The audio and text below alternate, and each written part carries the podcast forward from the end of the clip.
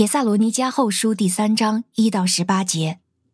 最后，弟兄们，请为我们祷告，好叫主的道也像在你们那里一样，快快传开，得着荣耀，也使我们能够脱离那些不讲理的恶人，因为不是人人都有信心。主是信实的，他必坚定你们，保护你们脱离那恶者。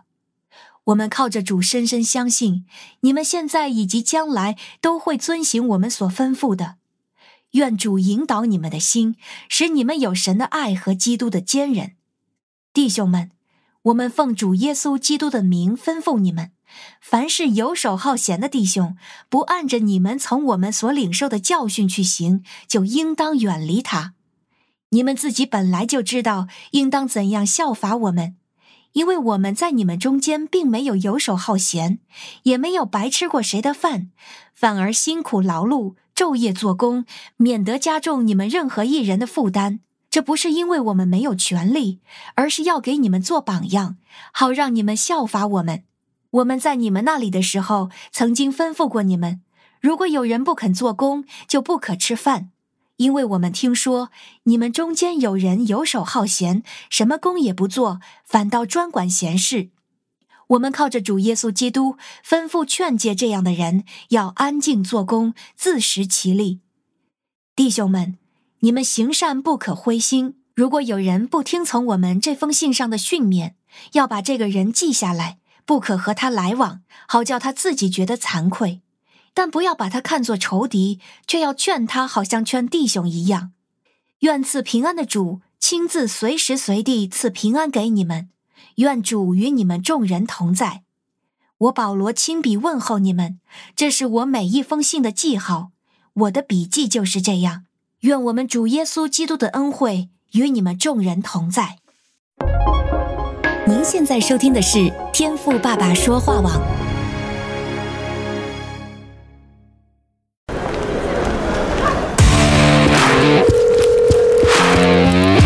哎罗门，你在哪儿？哦，凯哥，怎么了？哎，你忘了今天要开会啊？开会？开什么会啊？哦，对了对了对了，凯罗会议，你等我一下哦，马上到。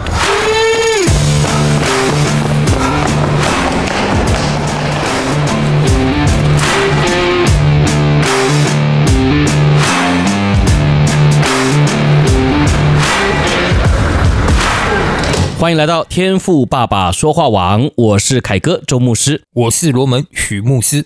今天呢啊，是我们这个铁萨罗尼迦后书啊，也就是铁萨罗尼迦书信系列的最后一讲哈。那我们很开心啊，能够和大家一起在这个铁萨罗尼迦书信当中来经历神啊，每日灵修。那当然，我们啊也鼓励弟兄姐妹哈，不是只有读帖撒罗尼迦前后书而已啊啊，因为我们这个天网呢，每一天呢都会在在啊线上和大家一起来分享经文啊，因为灵修呢。啊，毕竟就是我们基督徒必须要履行的功夫啊，那这是与主亲近很重要的一个态度啊。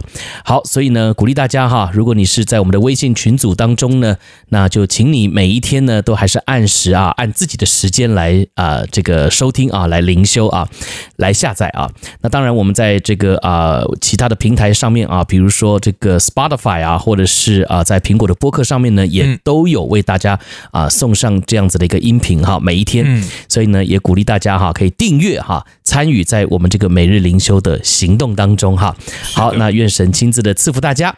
那按照惯例啊，我们同样也要先进入我们这个听了再说的单元哈，来看看今天呢要和大家分享一个什么样子的小知识。好的，世界这么大，一定呢有你没想过的事。对对对，有用没用，听了再说。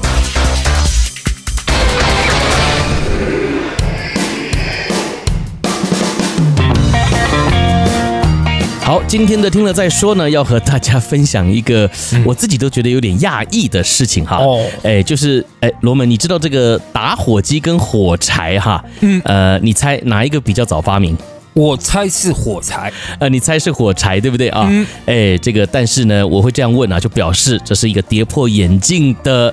答案啊，就是打火机其实比火柴更早被发明出来哈。哦，哎，很奇怪，对不对哈？我自己也不敢相信哈。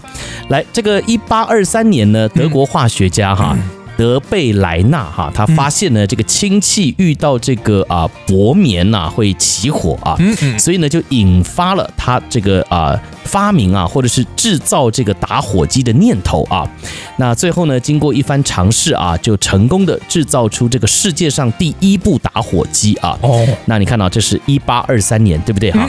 但是呢，这个打火机啊，这个体积太庞大了啊，不容易携带啊。嗯嗯。然后呢，他用这个玻璃来装这个可能。呃，氢气吧哈，这个液态氢气吧哈，嗯，那这个玻璃呢又很容易碎啊。以前这个制造玻璃的这个工艺哈，可能没有像现在啊，还有强化玻璃嘛哈，嗯，那所以呢，这个玻璃一碎的话呢，就有这个啊硫酸啊会溢出来的危险哈。哦，那所以就没有普及哈。好，那这是在一八二三年嘛，嗯，可是呢，直到一八二六年哈，也就是三年之后呢，这个英国人呐，约翰沃克啊。哎，他就把这个氯酸钾还有这个三硫化地啊，用塑胶啊，呃，就是树脂啊。然后呢，粘在这个小木棒的这个顶端啊，作为药头啊，然后呢就装在盒子里面啊，然后呢在这个盒子的这个侧面啊贴上这个砂纸哈，然后呢就只要用力将这个小木棒啊啊这个药头呢在这个砂纸上面一画啊，就可以引火燃烧，哎，这个就是火柴嘛，对不对哈？哎，这个就是啊最早并且呢最实用的火柴哈。嗯，那这个火柴呢啊，在一八四五年左右啊。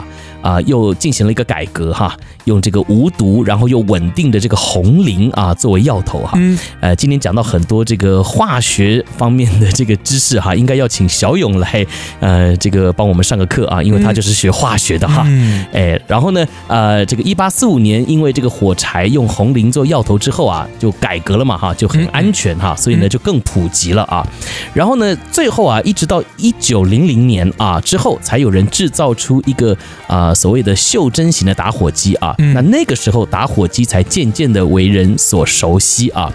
好，所以呢，哎，刚才我说啊，这个呃，其实呢，真正火柴的发明啊，是到一八二六年才被发明出来哈。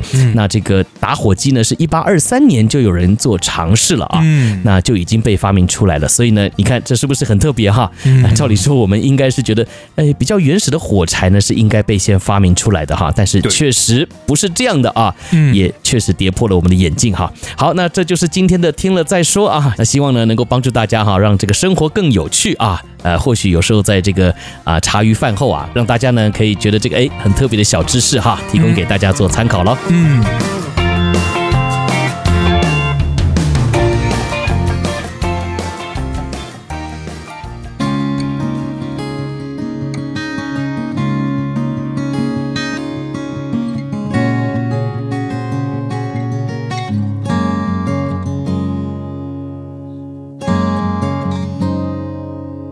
好，听完了今天的听了再说啊，我们要进入今天的灵修分享了哈。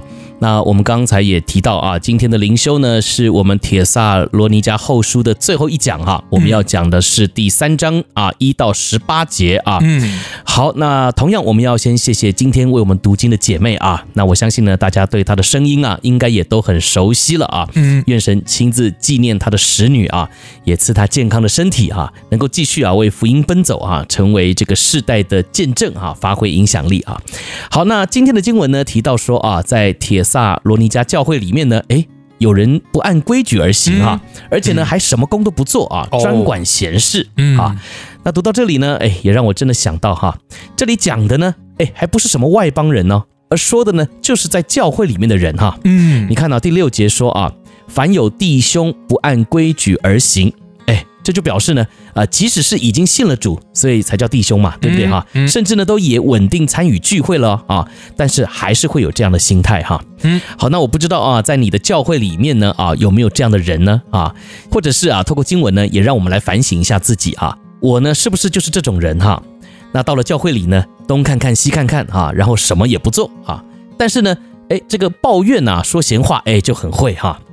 那不过呢，今天在经文当中啊，也让我看到了两个字啊，嗯，虽然呢觉得有点突兀啊，有点不搭嘎啊，嗯，可是呢却让我也重新的思考哈，并且呢重新的定义了这两个字啊。好，这两个字呢就是在第十三节啊，经文说：“弟兄们，你们行善不可丧志啊。”嗯，好，那这两个字呢就是行善哈。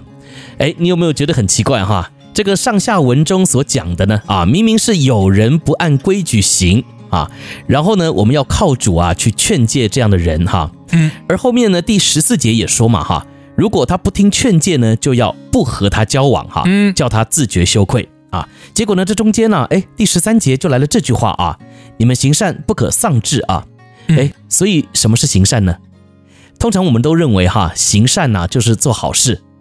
那你做好事呢，肯定会招人喜欢嘛，啊，也就是人见人爱啊，人见人称赞的事啊，嗯嗯嗯，所以呢，你很难会想到啊，这里所谓的行善呢，诶，还会被人讨厌哦，甚至呢，还有可能会导致众叛亲离，被孤立啊，最后还没有朋友了啊，嗯，因为你看经文这边就说要规劝他嘛，对不对哈？而且呢，还要不和他交往哈，叫他自觉羞愧。所以你看啊，这个是不是蛮令人讨厌的哈？其实蛮不容易的，对不对哈？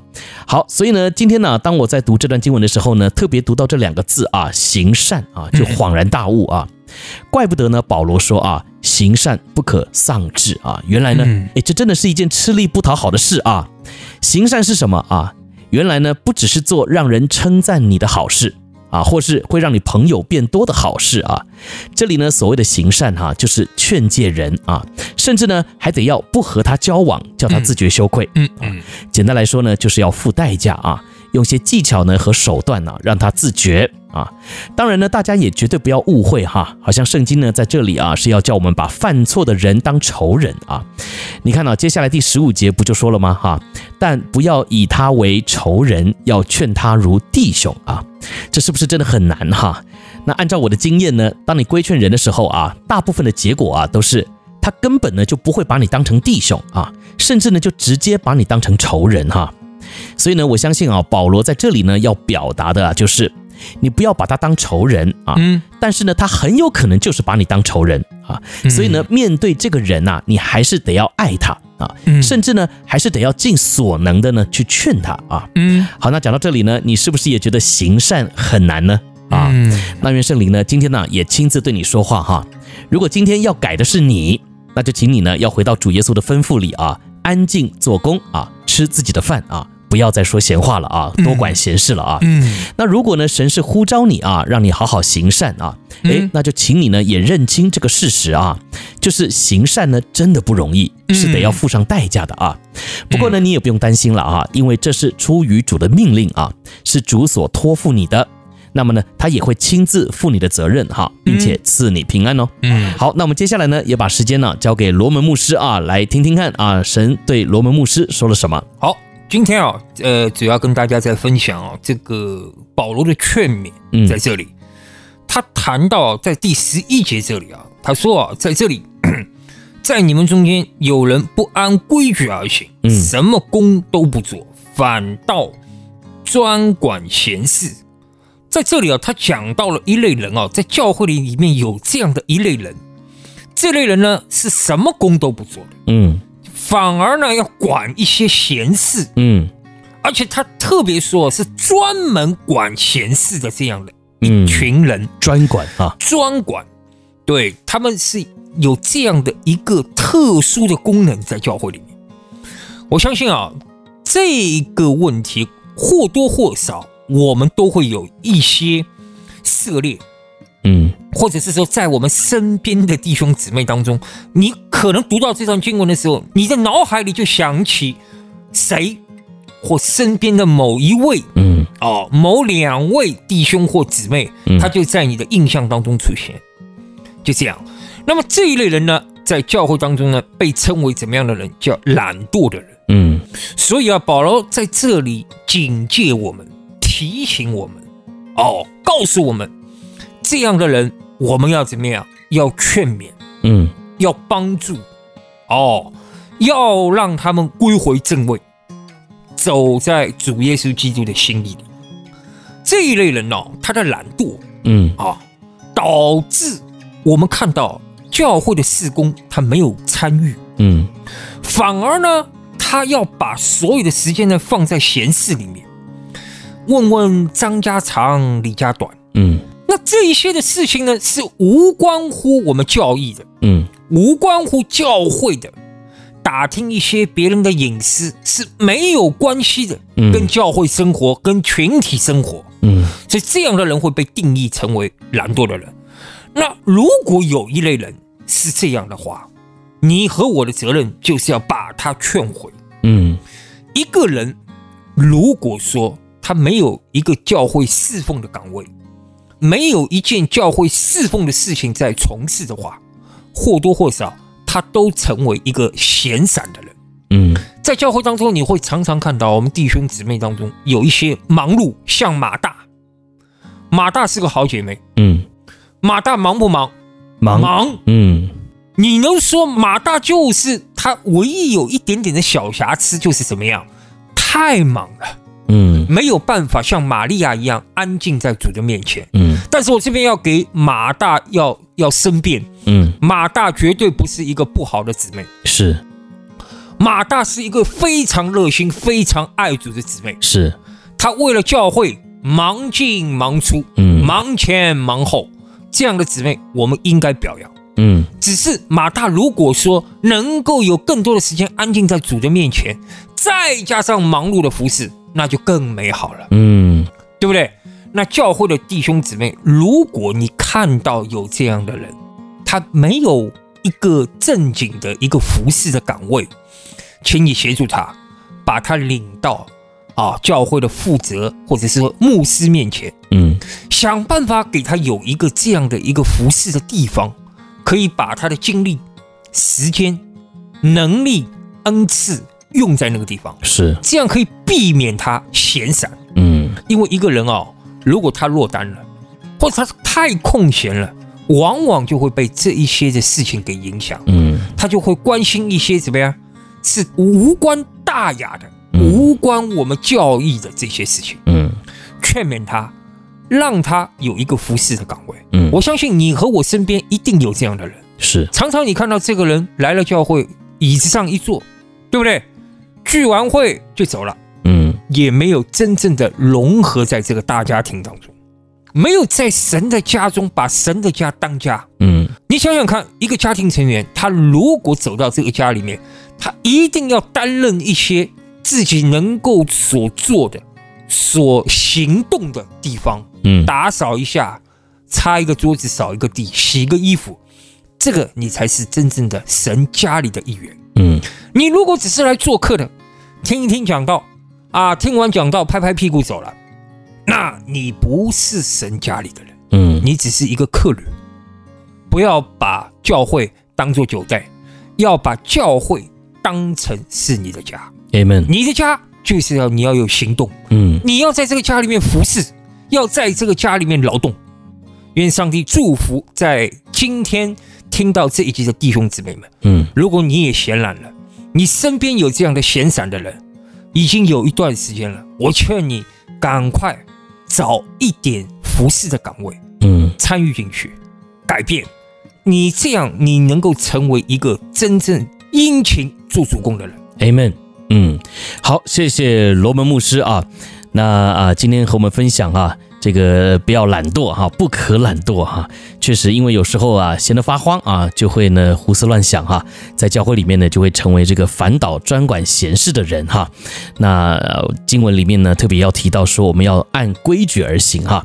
那我们如果呢闲懒不做事啊，那专管闲事啊，那就会成为不按规矩而行的人哈。所以呢，但愿今天的信息啊，也能够成为我们的提醒哈。好，那明天开始啊，我们就要进入到啊新约的另外一卷书哈，就是彼得前后书的灵修内容哈。阿门。所以呢，也请弟兄姐妹哈，跟着我们再接再厉啊，坚持下去啊，每一天呢与主亲近哈。好，那非常感谢弟兄姐妹的陪伴哈，让我们能够在空中啊彼此鼓励哈。那我们也非常感谢罗门牧师哈，能够在啊这个帖撒罗尼迦啊前后书当当中啊，也有部分的分享啊。